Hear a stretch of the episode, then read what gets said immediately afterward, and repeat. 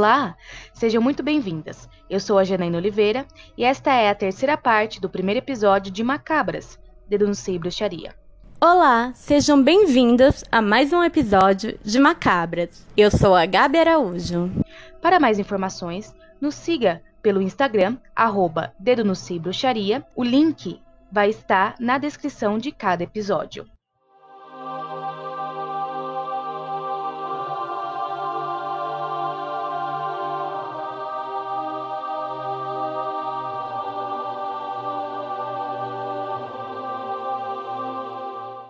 Então, nesta terceira e última parte do primeiro episódio de Macabras, vamos dar continuidade à discussão sobre Suspiria, concluindo com o remake de 2018, dirigido pelo Luca Guadagnino, que o título em português ficou como Suspiria, a Dança do Medo.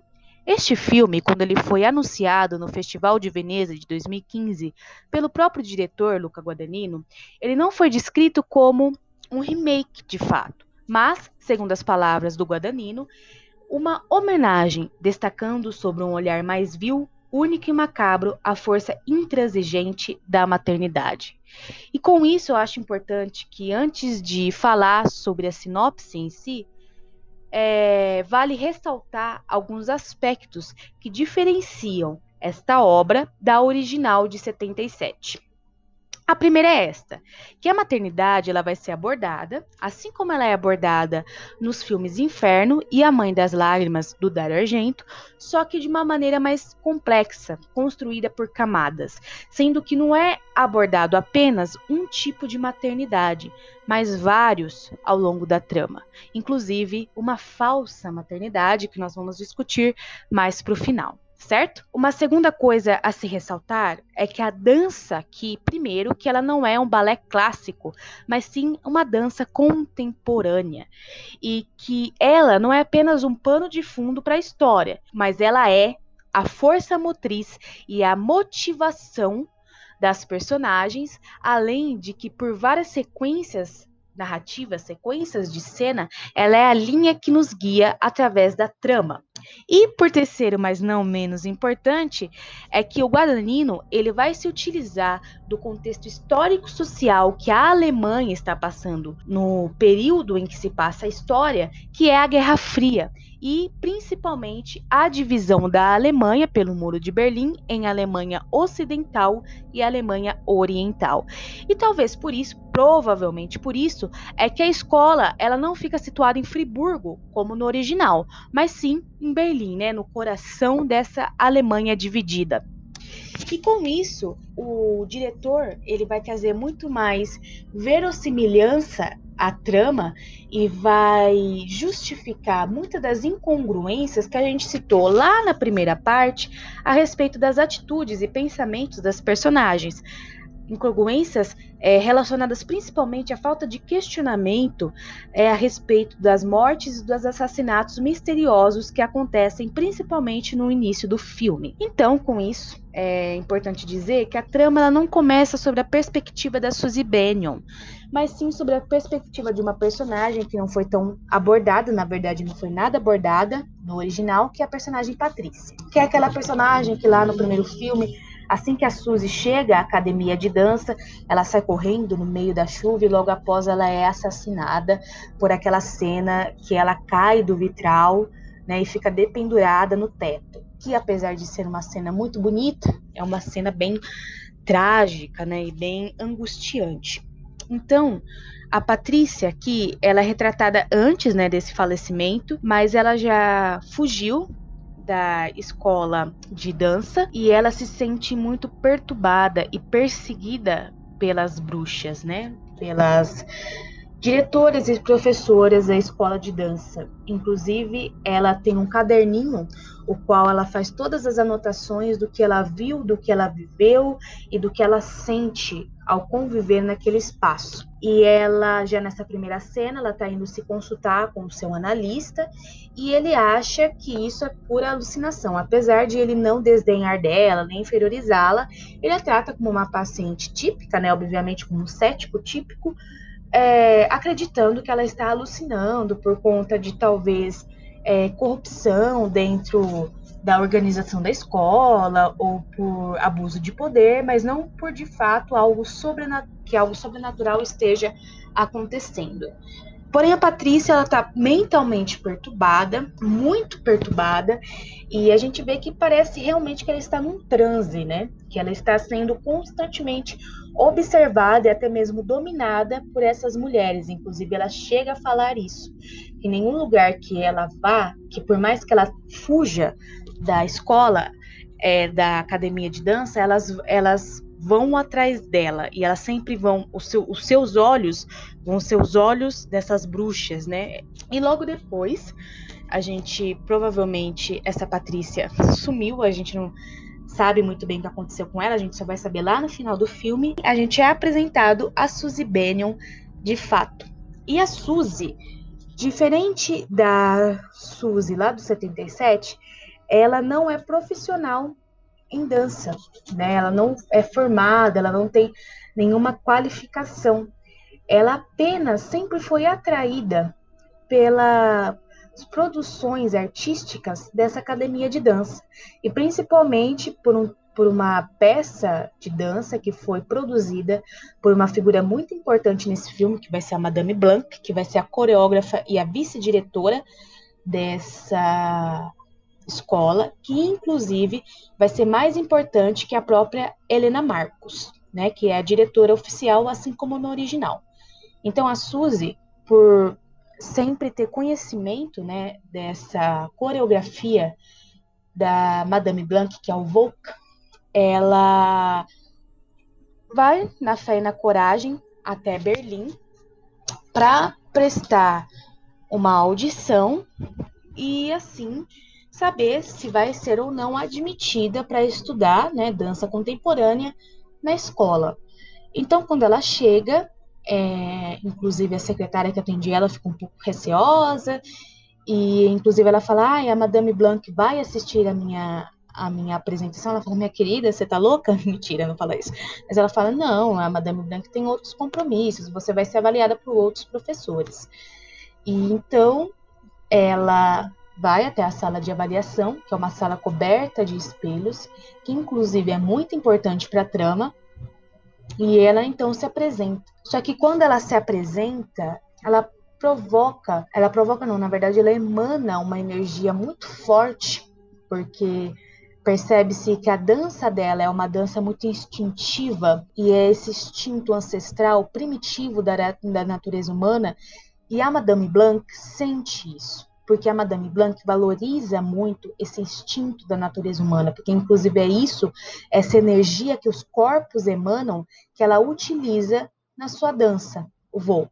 E ela acaba aparecendo na audição da Suzy, e a Suzy é admitida, e assim ela vai então conhecer os ambientes da escola, e logo ela sabe que uma das alunas está desaparecida, que é a Patrícia, e ela faz amizade então com a amiga da Patrícia, que vai ser a sua vizinha de quarto, que é a Sara. E aqui a Sara, ela, diferente também do original, ela não vai desconfiar no primeiro momento da academia, né? É, a Patrícia até chegava a desabafar com ela sobre os medos e receios e pesadelos e sentimentos de perseguição, de perseguição que ela tinha, mas a Sara não vai dar muita bola, porque ela gosta muito da, da academia. Inclusive, ela tem a Madame Blanc como uma figura maternal mesmo, como uma figura próxima, afetuosa. E a Madame Blanc, ela aparenta mesmo ser esse, essa figura, né? Que cuida das alunas, que está ali sempre perto, que se preocupa se está bem ou se está mal. Diferente lá do, do original, né? Em que as professoras, elas eram completamente afastadas dos alunos. Aqui não, aqui elas vão ter uma relação bacana. E aí elas vão ser amigas, assim como no original, e a Suzy também não vai desconfiar em nada da universidade, não vai ter nenhum evento necessariamente estranho, como já ocorre nos primeiros momentos de Suspiria, né? Ela não vai se encontrar, por exemplo, com a Patrícia, como ocorre lá nas primeiras cenas do de 77. E aí a gente vai descobrindo, né, um pouco mais da história, um pouco mais desse envolvimento da trama com o período da Guerra Fria e a gente vai descobrir inclusive que a personagem da Patrícia ela vai ser envolvida com, com alguns grupos radicais que atuavam ali naquele período que eu acho que depois a Gabi pode explicar melhor. E por isso, justamente, que as personagens não vão se, principalmente a Sarah, não vai questionar tanto, principalmente a escola, sobre o desaparecimento da Patrícia. Porque justamente por ela estar envolvida com política, o seu desaparecimento vai ser justificado tanto pela Sara, amiga dela, quanto pela polícia que vai fazer a investigação e até mesmo no primeiro momento pelo seu analista, que também é uma outra figura muito importante neste filme, é, por esse envolvimento político. Porém, apesar de no primeiro momento o analista ele se manter um pouco cético as alucinações e as visões que a Patrícia relatava, após o seu desaparecimento, ele vai ficar muito desconfortável, muito receoso, duvidoso do que de fato aconteceu com ela. No primeiro momento, achando que de fato o desaparecimento foi por conta desse envolvimento que ela tinha com os grupos radicais, mas depois ele vai começar a analisar o livrinho, né, o caderninho que ela tinha deixado com ele, porque ela deixou na última sessão, e ele vai, por exemplo, ter um conhecimento maior sobre a academia, sobre a Madame Blanc e sobre a coreografia Volk. E é nessas pesquisas que ele vai descobrir, por exemplo, que o Volk era um ritual de armazenamento e de emanação de energia para toda a escola e principalmente para Helena Marcos. Então, o Folk era esse ritual de energia que as bruxas usavam para sustentar toda a estrutura, é, tanto física quanto espiritual daquele local e da sua governanta, né? A Marcos.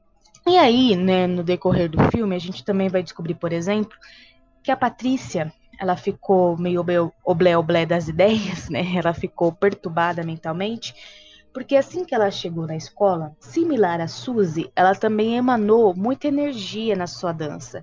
Ela era muito talentosa, tanto é, mais tecnicamente falando, quanto nesse sentido espiritual de emanação de energia. Então, ela começou a ser usada gradativamente num ritual em que a sua alma, né, deixaria o seu corpo para que a alma da Helena Marcos se abrigasse nesse corpo. Porque Helena Marcos estava toda decrépita, toda deformada, ela não tinha mais condições de viver no corpo em que ela estava vivendo. E por isso, as professoras, né, e a Madame Blanc, a vice-diretora, estavam procurando uma nova aluna para que abrigasse a alma da Helena Marcos. Então, por exemplo, eles tinham vários rituais de dominação e de conhecimento profundo das alunas, como por exemplo enviar sonhos. E a gente sabe que o sonho é algo restrito ao inconsciente da mente humana. Então elas enviavam muitos sonhos em relação aos passados, é, das personagens, né, to de todas as alunas, é, mas a gente vai ver isso principalmente sobre a ótica da Sara e da Suzy. Então, elas, por exemplo, coletavam urina, fios de cabelo e pipipopopó, para ter esse conhecimento maior dessas alunas. E a Suzy, assim também como eu já falei, né, ela também emana muita energia, então ela vai ser também gradativamente levada a abrigar a alma de Helena Marcos, né? E a Sara também ao longo da história, é, a partir de um determinado momento em que ela encontra com o analista da Patrícia, ela vai começar a cada vez mais desconfiar do que ela ouve, do que ela vê, do que ela sonha, da Madame Blanc, e por isso ela vai acabar tendo o mesmo final trágico que ela tem no original, assim como a Patrícia, né, que é a morte, só que de uma maneira um pouco diferente, né, que a gente vai falar um pouco melhor na nossa análise. E a Suzy, acho que isso eu posso dizer aqui, apesar de ser uma sinopse, é, tem spoilers, né? A Suzy a gente descobre bem ao final do filme que ela é, na verdade, a verdadeira Mater Suspiriorum. E a Helena Marcos é apenas uma falsa mãe, uma farsante, né? E agora eu acho que a gente já pode falar melhor sobre as nossas impressões E antes a Gabi vai dar uma explicadinha nesse contexto histórico que eu citei, beleza?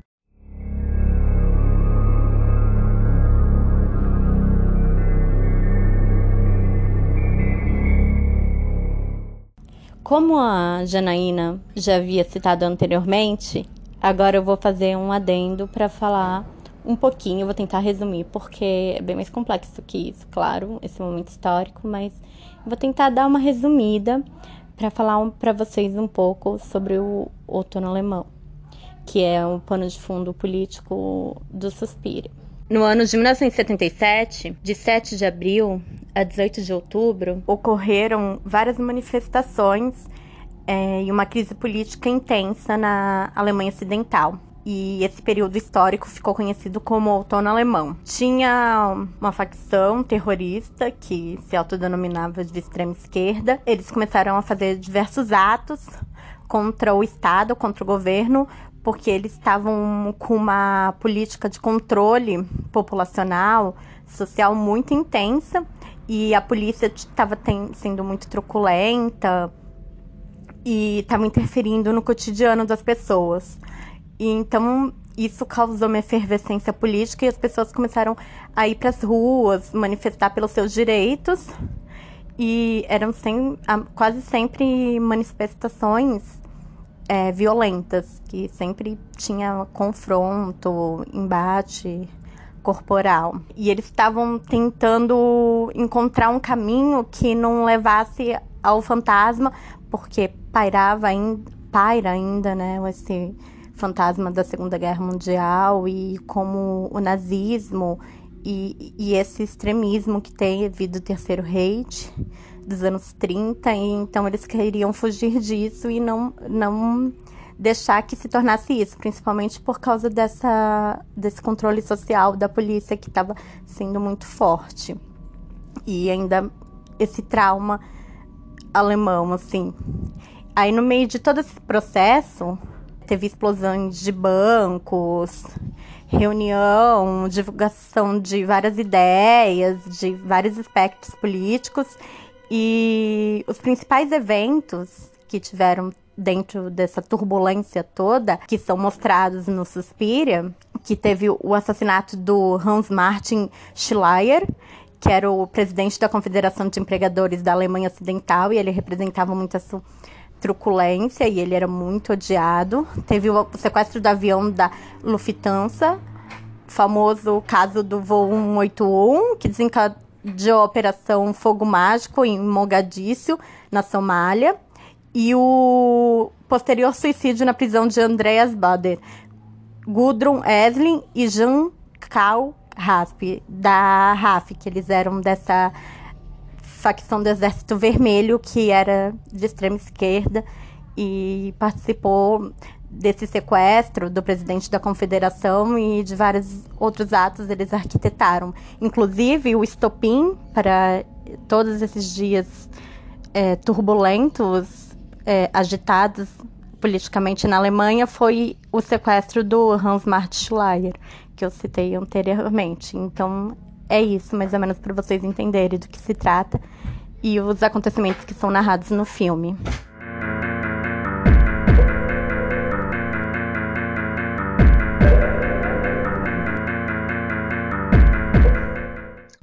Então, galera, é, agora a gente vai falar um pouco mais das nossas impressões.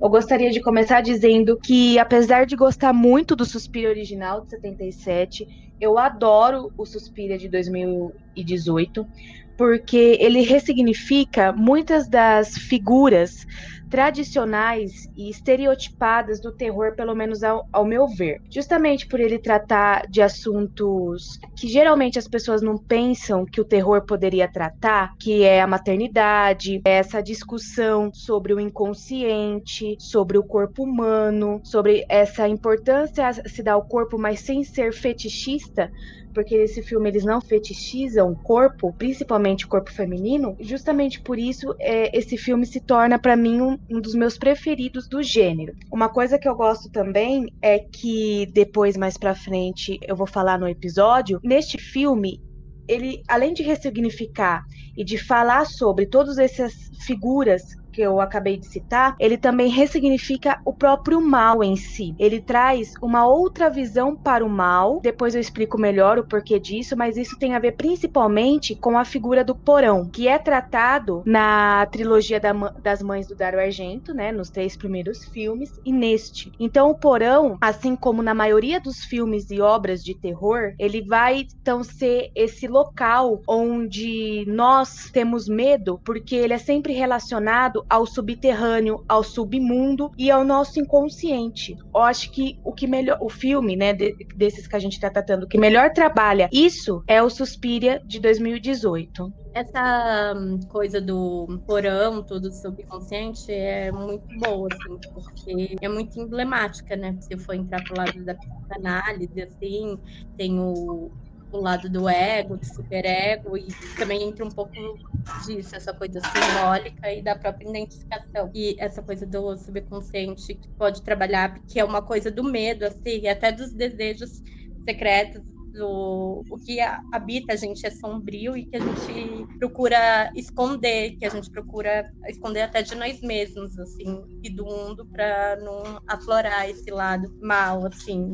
Isso de, do subconsciente, da, que mostra que um ser humano bem mais complexo, é mais do que essa dicotomia do bem e do mal, essa visão maniqueísta que pode ter várias fachadas, várias facetas, isso vai sendo descascado, assim, tem essa parte interna que as pessoas tendem a esconder mesmo, a deixar lá no fundo, jogar um monte de terra em cima para não poder ver, assim, e, e, essa coisa do porão mesmo, que o que habita internamente da gente e o que pode vir à tona se for pulsando, se for entrando, essa parte mais íntima essa parte mais escura, mais escondida, assim, que eu acho que é uma metáfora também muito boa para isso. Eu gostei que você falou disso, dessa coisa do inconsciente que está dentro de nós, porque relacionando ao filme, a Suzy Bennion, né, deste filme, ela não aparenta ser, como que eu posso dizer? Vou, vou explicar melhor. No primeiro filme, a Mater Suspiriorum, né, a mãe Suspiria, ela era um monstro,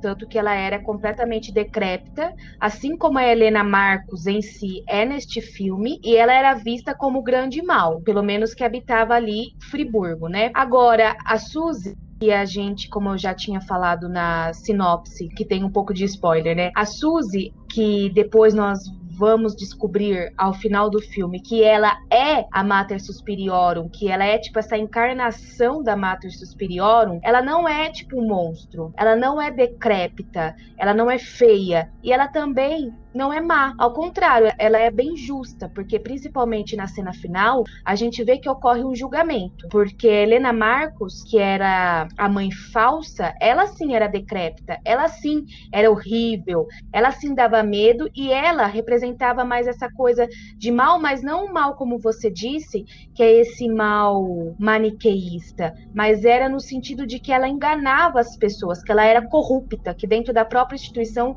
tinha corrupção. E a Suzy, além disso, dela não ser representar é, dela ser a bruxa, né, superior lá. E mesmo assim, ela não ser um monstro, é desde o início do filme a gente vê que ela tem uma conexão muito grande com o solo, porque nas danças que ela faz, é, que são o Volk, da Madame Blanc, é, Madame Blanc sempre fala para ela: ah, não, você tem que pular, você tem que estar é, distante do solo. Até tem uma cena que ela ensina lá para ela como se pula e tal. E ela lembra até, assim, eu não vou saber ao, exato a fala dela, mas ela fala que é importante estar conectado ao solo, estar conectado ao chão. E ela sempre tem essa conexão assim grande com esse solo, tanto que quando ela está dançando e emanando a energia que as bruxas da academia já começam a desconfiar, não desconfiar de que ela é a Mater Superior, mas já começam a ver que ela tem uma energia muito grande. Quando ela, ela tá nesse momento, a gente vê a própria,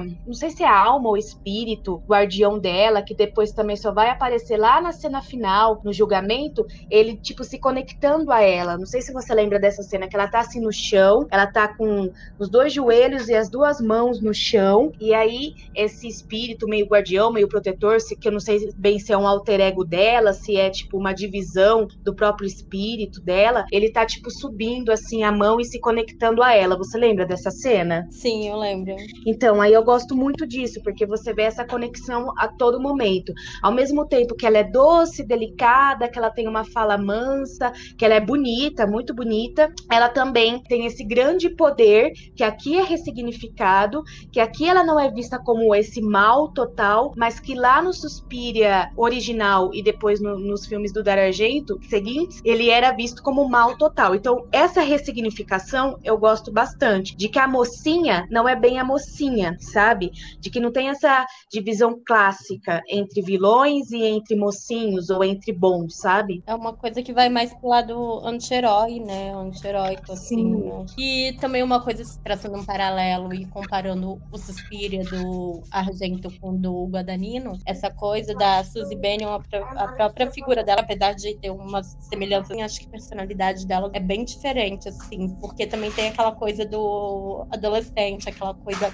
pueril que ela tinha no primeiro uhum. filme, que ela não tem, ela tem uma coisa mais forte, assim, ela tem uhum. mais presença já. A Suzy Bennion da Dakota Johnson, ela já é mais, mais forte, assim. Apesar de ela ser forte, a Suzy Bennion também do da área gente que ela vai atrás, ela investiga, ela enfrenta um cover, só que ela tem uma coisa meio pueril, assim, é tipo mais como se fosse uma curiosidade infantil dela uhum. saber o que está acontecendo na, na, escola. Não, não tem um motivo, assim, alguma coisa que move ela. É uma curiosidade infantil, assim, que move ela em poder investigar. A Suzy Bennion, já do, de 2018, já tem algo mais, porque é uma coisa meio da essência dela e, e tem a ver com ela diretamente. Com os poderes dela e com ela se descobrindo. Sim, ela tem muita confiança em si mesma. Ela é muito certa daquilo que ela quer. Eu não lembro agora se eu falei exatamente isso na sinopse. Eu gosto da ironia, né? Não sei se é bem uma ironia, mas enfim, que o Luca Guadagnino faz nesse filme, que é o fato de que a Suzy Bennion, ela veio de uma comunidade isolada dos Estados Unidos, que aparentemente são aquelas comunidades cristãs, fundamentalistas, puritanas, que tem aquele viés bem tradicional, patriarcal, machista, onde ela não tinha tipo muito acesso ao mundo e ao mundo que eu digo é a globalização, digamos assim, porque você vê que ela vive num local realmente bem isolado, né, quando ela era criança. E mesmo assim, desde criança quando a gente vê os flashbacks dela, ela tinha certeza que ela queria ir para a Alemanha e depois quando ela vai conversar com a Madame Blanc na academia de dança, ela fala que inclusive ela já foi punida umas duas vezes porque ela tinha pegado carona sozinha para poder ir até Nova York e ver a apresentação delas do Vogue. Então ela sempre se atraiu e ela sempre foi muito até, não sei se é bem rebelde, mas ela sempre foi atrás daquilo que ela queria. Ela sempre estava certa daquilo que ela queria e ela foi tipo sem medo, com coragem, sem ter tipo uma formação acadêmica em dança. E desde o início, assim, e, e até mesmo quando isso eu tô falando do desejo dela de ir até a Alemanha, já mostrando o quanto ela era certa da sua essência, né? Dessa essência da, da mãe Suspiria. E depois quando a Sara ela começa a desconfiar da academia, desconfiar do desaparecimento da Patrícia e talvez da possível morte dela, a Suzy também não se abala, sabe? Ela ainda continua firme, às vezes ela apoia a Sara, inclusive vê, é, vê-se que ela tem um bastante carinho pela Sara. Ela, mesmo chegando na escola de balé e tendo tipo uma formação tradicional, ela já consegue ser a protagonista da coreografia. Em nenhum momento ela se deixa levar por possíveis comentários maldosos ou duvidosos da, das professoras ou das alunas, e isso é uma característica talvez bem diferente para o que a gente está acostumado a ver de personagens femininas em filmes de terror né? Que é essa certeza, essa confiança, essa segurança em si e, no, e naquilo que está fazendo. Porque, para mim, pelo menos, a maioria das figuras femininas, né, das personagens femininas em filmes de terror, elas sempre estão em um estado de histeria, o que é, é considerável, até porque elas estão no estado de perigo, mas parece que na maioria das vezes elas não têm nenhum momento de razão, de racionalidade ou de segurança de que algo vai dar certo, sabe? Sim, agora falando assim, eu fiquei pensando que é, o Suspira, talvez o, o primeiro, retomando a trilogia do Argento, ele tenha uma grande sacada, ele tenha feito, seja mais importante o primeiro Suspira, porque a, a Suzy, do Suspiro, ela também tem essa coisa mais forte, uhum. ela não se uhum. abala, ela tem uma coisa mais forte, mas acaba se perdendo isso nos personagens femininos uhum. e protagonistas dos outros filmes. Sim. Fica meio assim, perdido. Agora, no primeiro, a Suzy, do, do primeiro Suspira, ela, ela já é mais forte, mas aí a personagem do inferno é completamente confusa. Sim. E a terceira, assim, ela, apesar dela não sabe o que tá acontecendo, mas ela não não tem uma profundidade. O que é legal no Suspiria, que, quando traz a figura da Suzy, essa coisa que traz a ancestralidade dela, um background Sim. da personagem e com assim, uma solidez psicológica para ela, ela fica mais firme, assim, mas é mais. Você conhece melhor ela do que das outras personagens, que eram personagens mais femininas mais superficiais, assim. Sim. No, quando se tratava também era outra época, né? Essa coisa, peso psicológico, eu acho que vem mais junto com o cinema contemporâneo, quando vai mais para o que está acontecendo hoje. Não sei se era uma característica, assim, ter essa densidade. Apesar que tinha os filmes do Bergman, né, uhum. né, densíssimos. Sim. Mas ela tem uma densidade psicológica um pouco maior, assim, do que tinha a Suzy Mas eu não, acredito que também filmes de terror é só os terrores, terrores psicológicos, assim, é uma coisa mais dessa leva nova, ter um, essa densidade nas personagens, né? Porque era uhum. mais uma coisa de custo, não, eles não pensavam muito assim nos personagens como eram trabalhados, era uma coisa mais gráfica e visual, né? Sim o clássico do filme.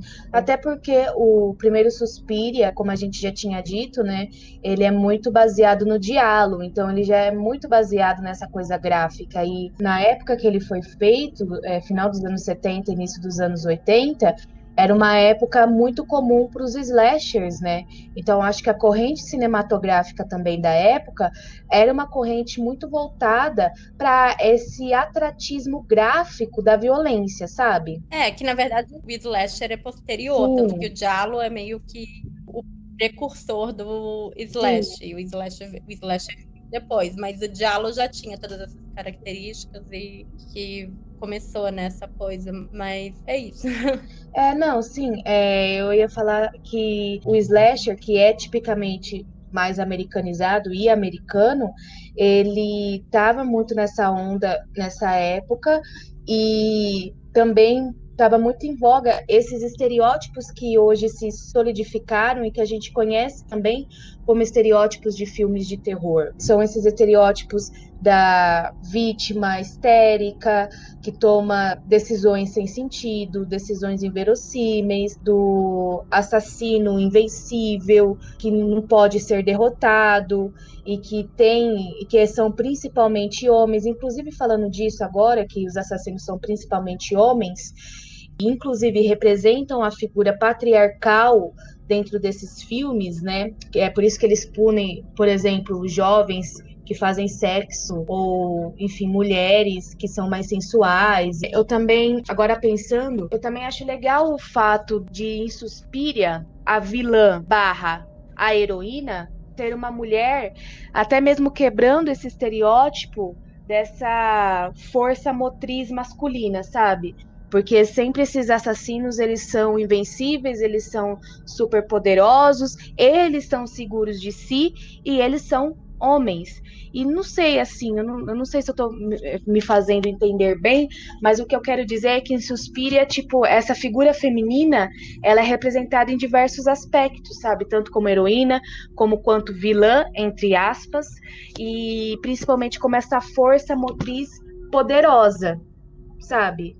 Que é invencível, inclusive. É, tanto que o elenco é majoritariamente feminino, né? Sim.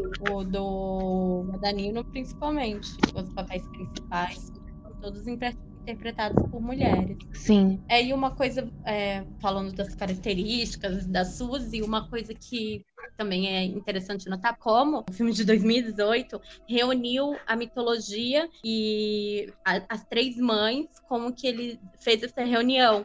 E como que essa reunião, assim, e a, durante a nossa conversa eu percebi agora que essa reunião também tá meio das personagens. Não, eu não vou dizer da segunda porque ela é bem imemorável de uhum. Inferno, então acho que nem dá para trazer uma característica dela para personagem, assim, porque é uma participação bem ínfima, ínfima né? Mas a, a Suzy Bennion do Suspira de 2018, ela é uma compilação principalmente da Suzy e das características da Sara, que é a Sara, né, que é do terceiro, que é uhum. da Elisa, ela já, os poderes, as coisas que ela tem de ser uma mulher que tem poderes. Sim. Não traz tanto essa coisa da, é, da bruxaria, entre aspas, branca, né? Esse termo uhum. horrível.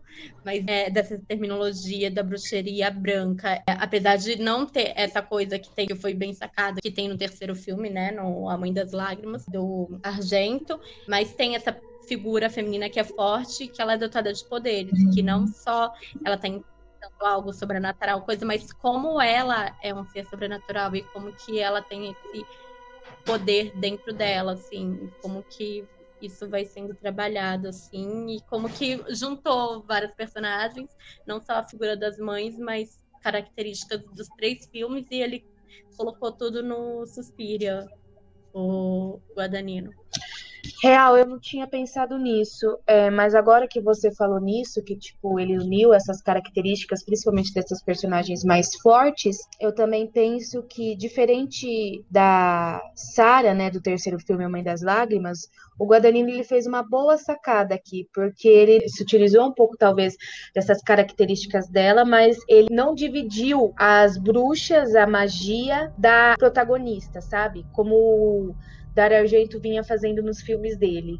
Ao contrário, ele uniu essas duas, esses dois polos e a magia que é representada nos filmes do Dario Argento é vista como algo ruim, mas aqui não. Aqui ela é unida numa coisa só e a revolução dela, a vitória dela é justamente permanecer e ser verdadeiramente quem se é.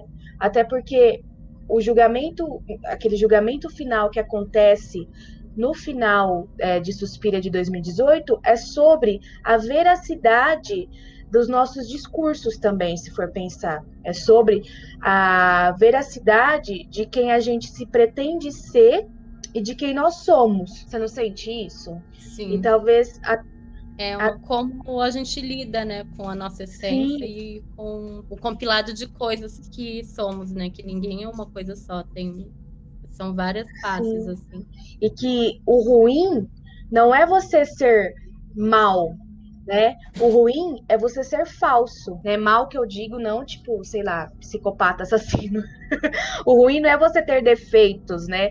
É, o ruim é você ser falso consigo mesmo e querer ter uma posição de poder e de status sobre si mesmo que não existe. Essa figura é, inalcançável que não existe, porque a Helena Marcos, neste filme, ela, como sendo a vigarista, ela se propunha ser uma figura extremamente poderosa e inalcançável, e quando a Suzy chega, ela mostra que é diferente. Ao invés dela ser é, inalcançável às outras bruxas do seu coven, ela se põe junto a elas, ela se preocupa com elas, e ela inclusive chama elas de filhas, porque quando aquele doutor que eu esqueci o nome dele, ele chega a participar do ritual, quase é morto, e depois ela é, manda ele para casa, e aí ela vai pedir desculpa para ele, e ela fala, ai, desculpe, me desculpe pelo que minhas filhas me disseram. Então ela trata realmente essas mulheres de filhas com, com uma ligação mais próxima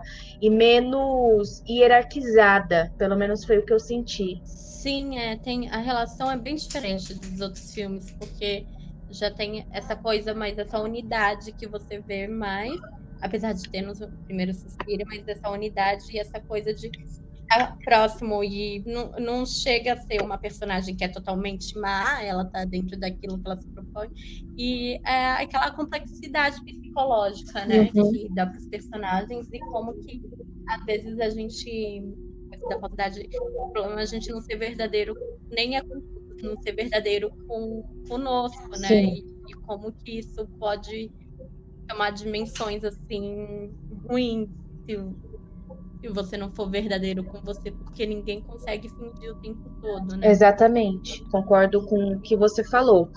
E fechando essa parte, né, sobre ser verdadeiro e aceitar nossa verdadeira identidade com os nossos erros, falhas e não se pretender ser essa pessoa tão inalcançável e falsa com nós mesmos e com nossos instintos, é, eu gostaria de citar um artigo que se chama Porões, Metrôs e Becos, a simbologia da caverna no cinema. O autor dele é o Wilson Ferreira e ele está disponível no site da revista Fórum.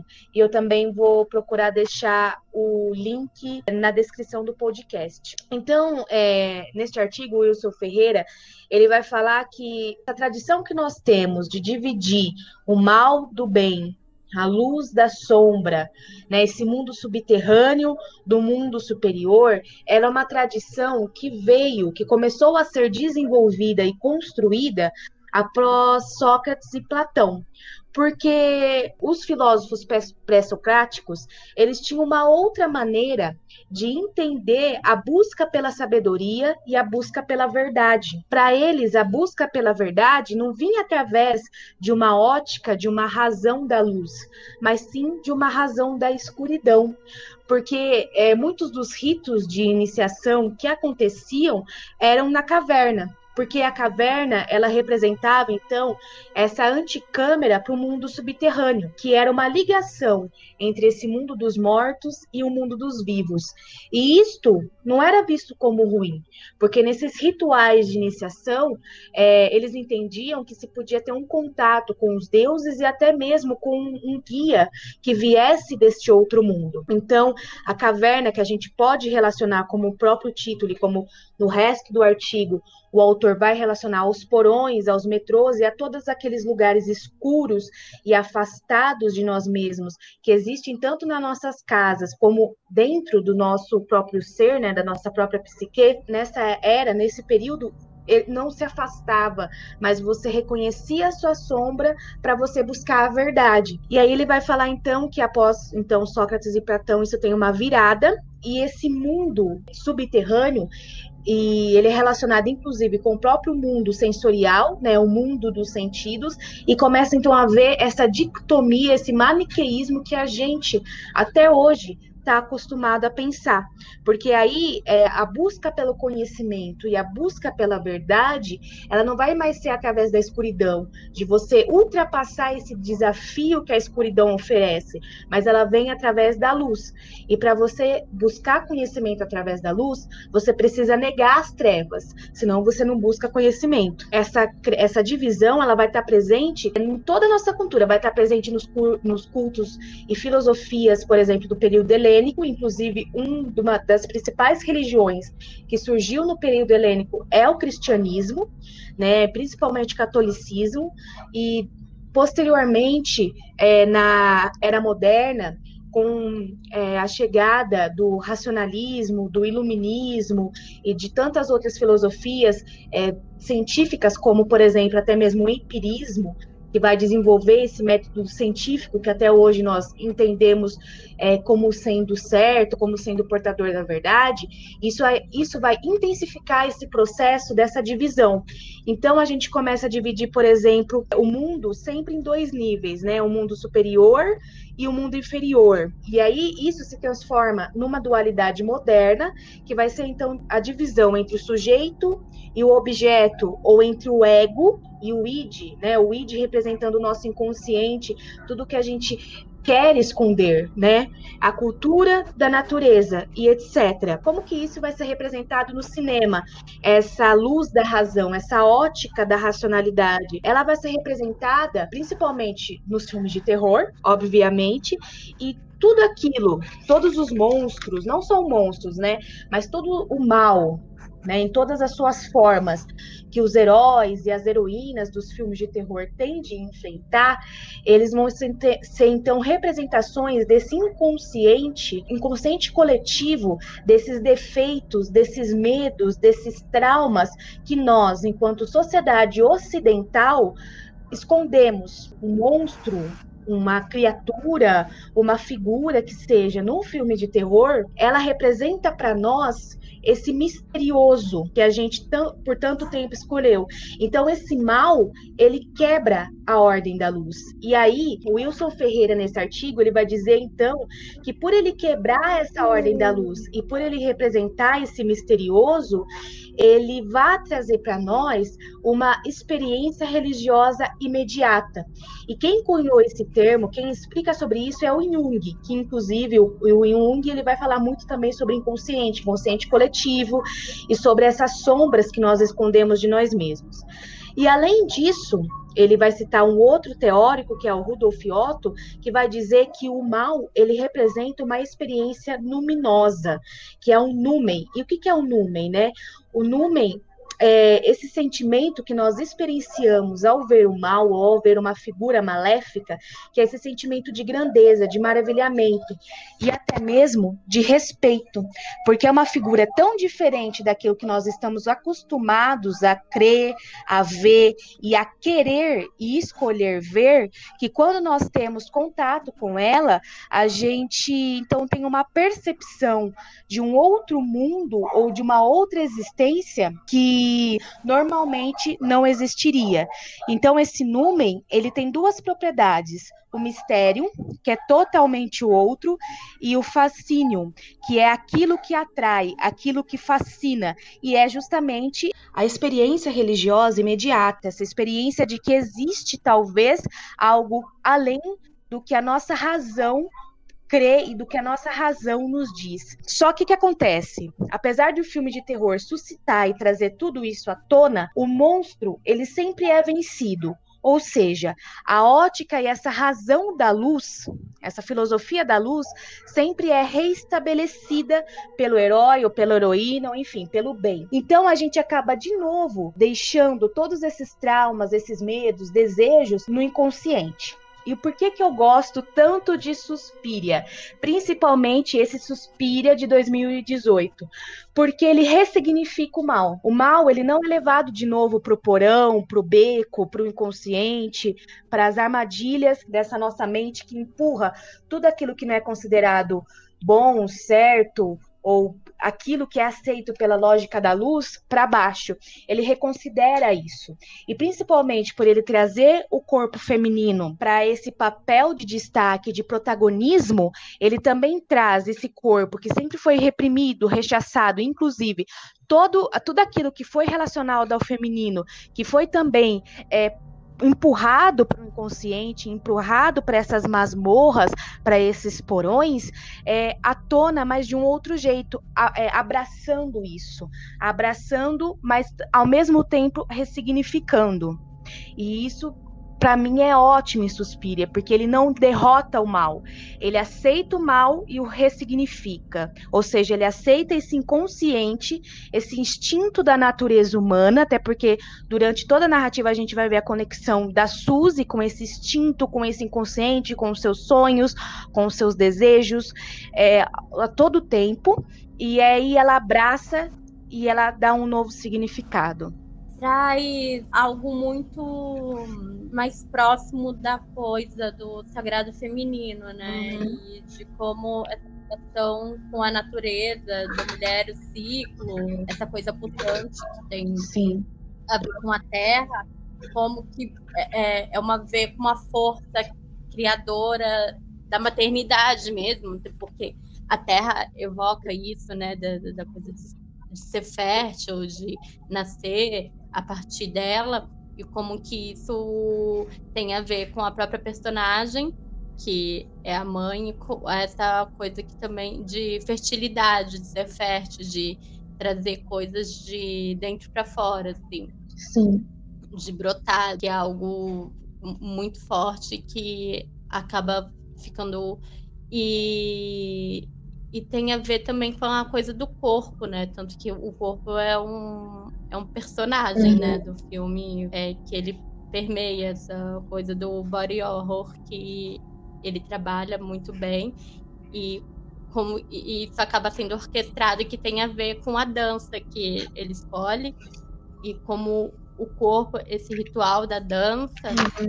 ele vai sendo criado e, e, a força criativa da própria arte da dança e do próprio feminino, como que ele tem uma essa função cíclica, né? Até uhum. quando por ser um filme de terror tá muito interligado a morte e a vida e como que pode criar e destruir. Assim. Uhum. Ao mesmo tempo que eu acho que muito emblemático, assim, o, final, né, dessa coisa do body horror, que ele vai ficando cada vez mais catalógico e que vai ficando bem, assim, mostrando coisas completamente graficamente absurdas, uhum. repulsivas, mas que são essas transformações que o corpo pode se tornar objeto.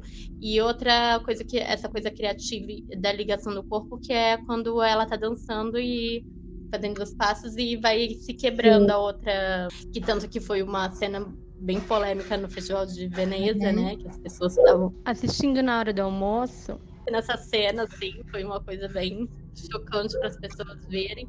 E que vai se torcendo, assim, vai se definhando e vai ficando completamente se tornando uma massa, Sim. né?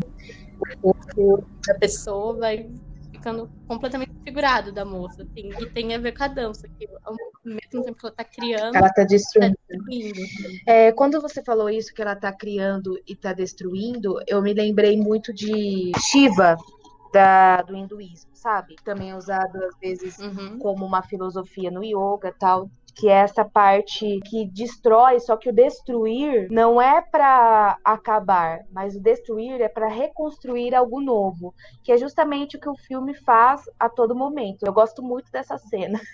Na verdade, eu gosto de, de tudo, né? E da cena do final também. Apesar de ser uma cena abjeta e de ser uma cena é, como você disse, escatológica e horrível, é uma cena esteticamente, em termos de composição, bonita. Eu acho que a gente tinha falado em alguns dos outros dois episódios que a gente achava que, tipo, essa diferença, né, entre ser esteticamente bonito, por conta da composição do cenário, da fotografia, e entre ser bonito de fato, né, entre ser agradável aos olhos. Essa cena, ela não é em nada agradável aos olhos, ela é dois pés no peito, soco no estômago e aguenta se você aguentar.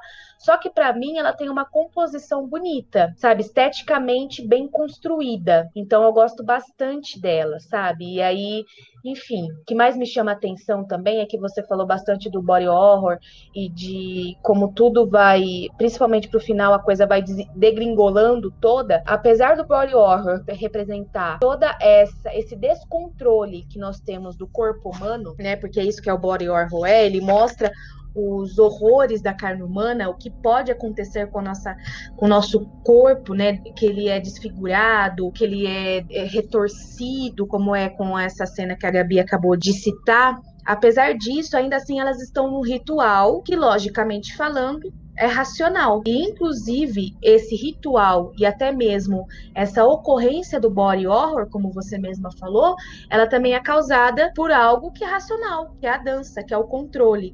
Parece sempre um domínio, né, do consciente sobre inconsciente, do ego sobre o id, né, dessa, dessa luz sobre as trevas. Não é? Tipo, essa coisa que a gente tenta esconder, que a gente tem medo, que é todos esses horrores, para aquilo que a gente sempre tenta controlar e manter tudo certinho. Então, nossa, agora pensando nisso, eu gosto ainda mais de Suspiria, porque é incrível toda a construção do filme. Por favor, assistam se você ainda não assistiu. O que o Guadagnino trouxe, sim, é uma releitura. É, é meio polêmico isso, porque quem é mais purista e fã do Argento, muitas pessoas não gostaram, não teve uma recepção ó, muito boa, assim, principalmente por causa das comparações, assim.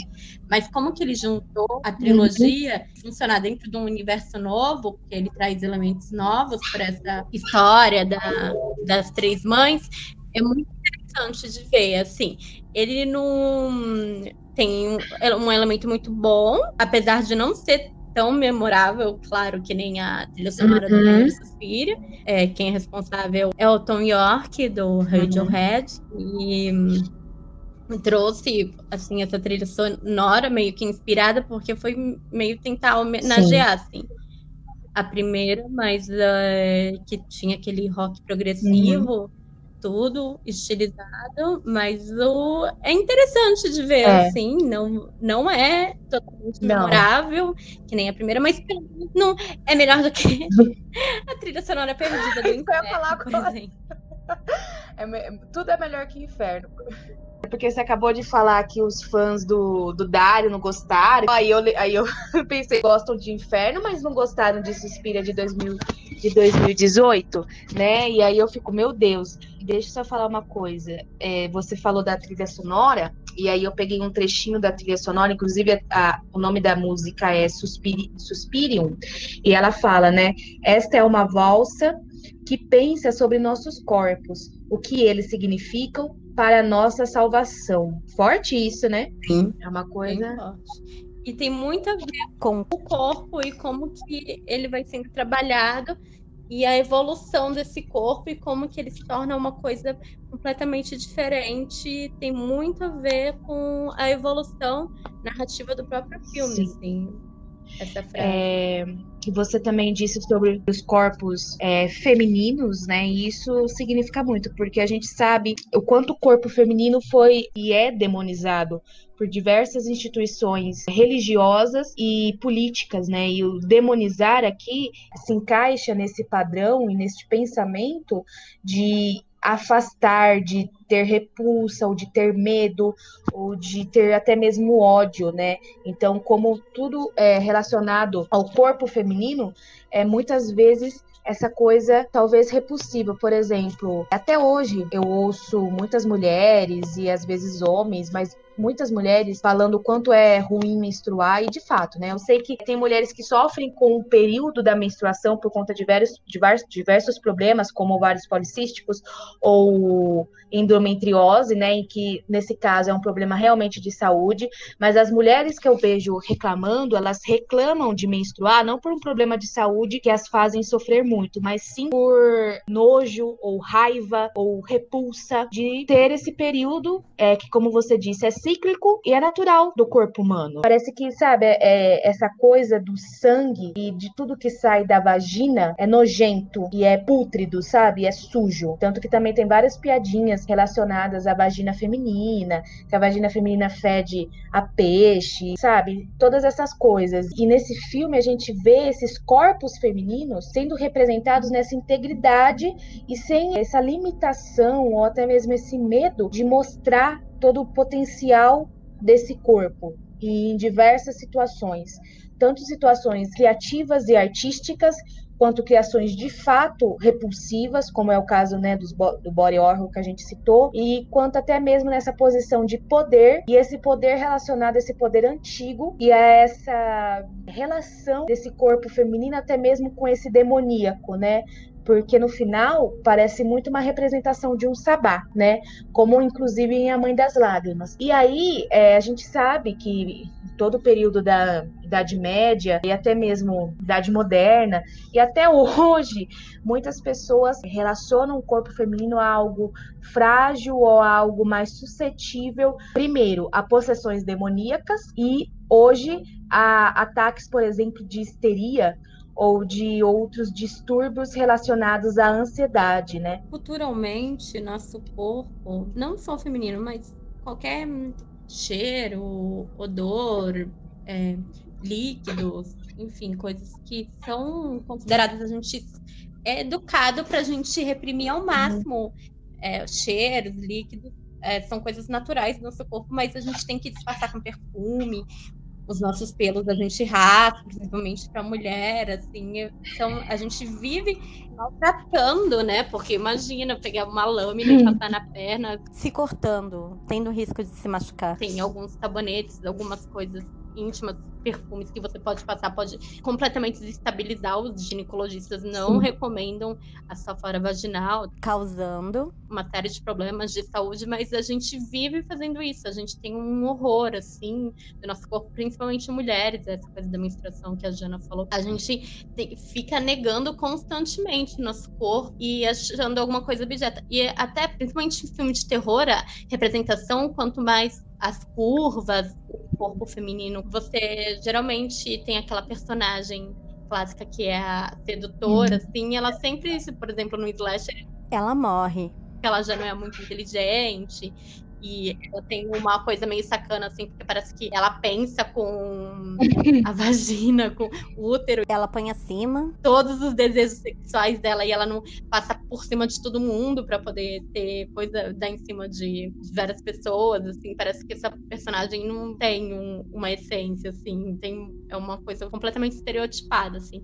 E como que é é respeitoso, assim, e é diferente a forma como trata o corpo. Não tem essa sexualização, essa coisa como se nosso corpo fosse condenar a gente. Ele tem, é meio que, apesar de ter essa coisa abjeta que vai ser tratada, do, que vai ficando, assim, no, no final cada vez mais ter formato chocante para se tornar uma coisa, mas é uma coisa respeitosa e mostra como extremamente poderoso o poder corporal Sim. que a gente tem. Não só através da dança, tudo, desse tônus muscular, mas como que ele tem um poder criativo e um poder destruidor, assim, e, e que essa coisa cíclica que mais uma vez vai sendo tomada, assim. Então, é uma sacada muito muito inteligente, interessante, assim, do Suspiria de 2018. Sim, é, ele tem muitos méritos em vários sentidos, tanto em relação ao a própria essa própria talvez desconstrução ou reinvenção, enfim, ou nova onda, enfim, de filmes de terror. E como você disse, está muito ligado a essa onda cinematográfica que nós estamos vivendo, principalmente desses terrores psicológicos e que a representação feminina é mais complexa, é mais desenvolvida e é inclusive inclusive muitas vezes relacionadas a esses julgamentos antigos, patriarcais e machistas do feminino, só que não incorporando-os como os filmes antigos, né? E principalmente como a gente tinha citado os slashes e os diálogos, mas os ressignificando e até mesmo os usando como uma maneira de resistência, de resiliência, talvez. Falando de aspectos técnicos, né, que a gente falou do, do som. A fotografia é, é boa, é uhum. é bonita, ela é muito bem pensada, mas eu acho que também se a gente trazer essas críticas que as pessoas fazem, principalmente comparando, que eu acho que não tem que ser comparado não. com o primeiro suspiro, apesar de beber e ele retomar essa mitologia do Argento, ele tem uma roupagem nova. E claro, a fotografia do Argento, a arte é bem mais, apesar de ser muito bonita do Suspiro de 2018, uhum é muito mais memorável. Não tem que comparar, porque você vai achar que ele ia fazer um remake ao pé da letra, assim, trazendo todas aquelas cores, aquele trabalho neon, porque já a proposta é outra. Principalmente essas coisas dos corpos. Então, eu acho que ia ficar muita informação, nem é o intuito do Guadagnino fazer isso. Então, se você ficar nessa de comparação, você tem que ver um é. completamente novo, assim, não tem que ficar pensando. Não tem. Os aspectos técnicos que tinham no primeiro Suspiria, mas esse, ele traz essa uma dimensão psicológica e uma densidade muito maior psicologicamente e narrativamente do que tinha no primeiro Suspiria e principalmente uhum. nos outros filmes, que isso vai se perdendo mais na obra do Argento. Então, eu acho que não cabe comparações aí e que você tem que ver que se trata de uma coisa nova. Eu acho que ainda tem muito preconceito com esse tipo uhum. de filme, né? Que... que tem essa densidade psicológica para um filme de terror, porque as pessoas consideram que terror tem só aquela coisa uhum. susto, sangue, aquelas coisas assim que não tem para se pensar. E nossa, tá completamente errado. Pode trazer várias coisas, várias discussões, muita coisa boa ainda. Assim, o terror e que essa onda nova de terror tem, e, e esses filmes estão sendo trabalhados.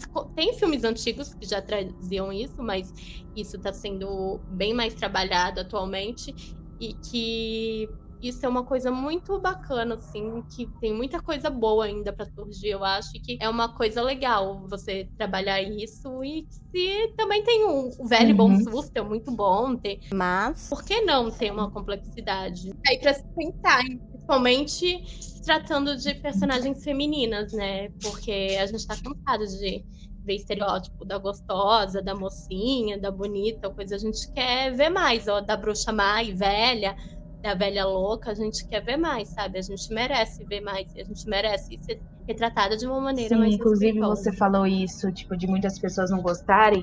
Uma coisa que eu tenho raiva é as pessoas, tipo, tem vários filmes nessa leva de terror aí, como por exemplo A Bruxa. Só que eu não vou falar da Bruxa porque a gente pretende falar dele num episódio daqui. Mas eu tenho uma raiva quando as pessoas falam assim: "Ai, eu não gosto, porque esse filme pipipipopopó, porque eu não entendi nada, porque é parado, porque é quieto". E aí as pessoas não veem que o silêncio grita nesses filmes, sabe? O silêncio ele, ele tem quase uma dimensão palpável que você pode assim tocar, porque o, o silêncio pode dizer muito se o, o diretor souber como usá-lo. E como você disse, é muito legal porque nesses filmes novos, nessa nova onda do terror, como você disse também, apesar de ter filmes antigos que também já tinham uma outra abordagem e tal, é muito legal porque traz essa complexidade do feminino e não só do feminino, mas também das outras personagens e buscam outras maneiras de construir o clima de suspense e de horror, que é esse clima que não está só ali no momento do susto e que depois você ah, esquece, vai fazer outra coisa, mas ele fica em você porque ele, ele, ele te fisga por diversos aspectos. Inclusive, ele te faz muitas vezes desenvolver até mesmo uma identificação e empatia com os personagens que talvez nesses filmes que a gente citou mais estereotipados, você não desenvolva. Principalmente esses filmes de terror, assim, que muitas vezes são esses filmes extremamente comerciais. Não que eles sejam ruins, porque tem tem período, tem época, tem momento para tudo, mas eu sinto que nesses filmes muito comerciais, que tem uma formulinha para dar certo e que as pessoas muitas vão assistir porque tem o, o, momento que vai aparecer o monstro e pá, te dá um susto, eu, eu não sinto toda essa identificação com a personagem. Eu sempre olho aquelas histórias e fico assim, sério isso? Sabe? Tipo, é óbvio que da hora do susto eu também tomo susto, porque, né, sou ser humano. Mas eu não sinto essa imersão na história como eu sinto nesses filmes dessa nova onda, né, dessa nova leva.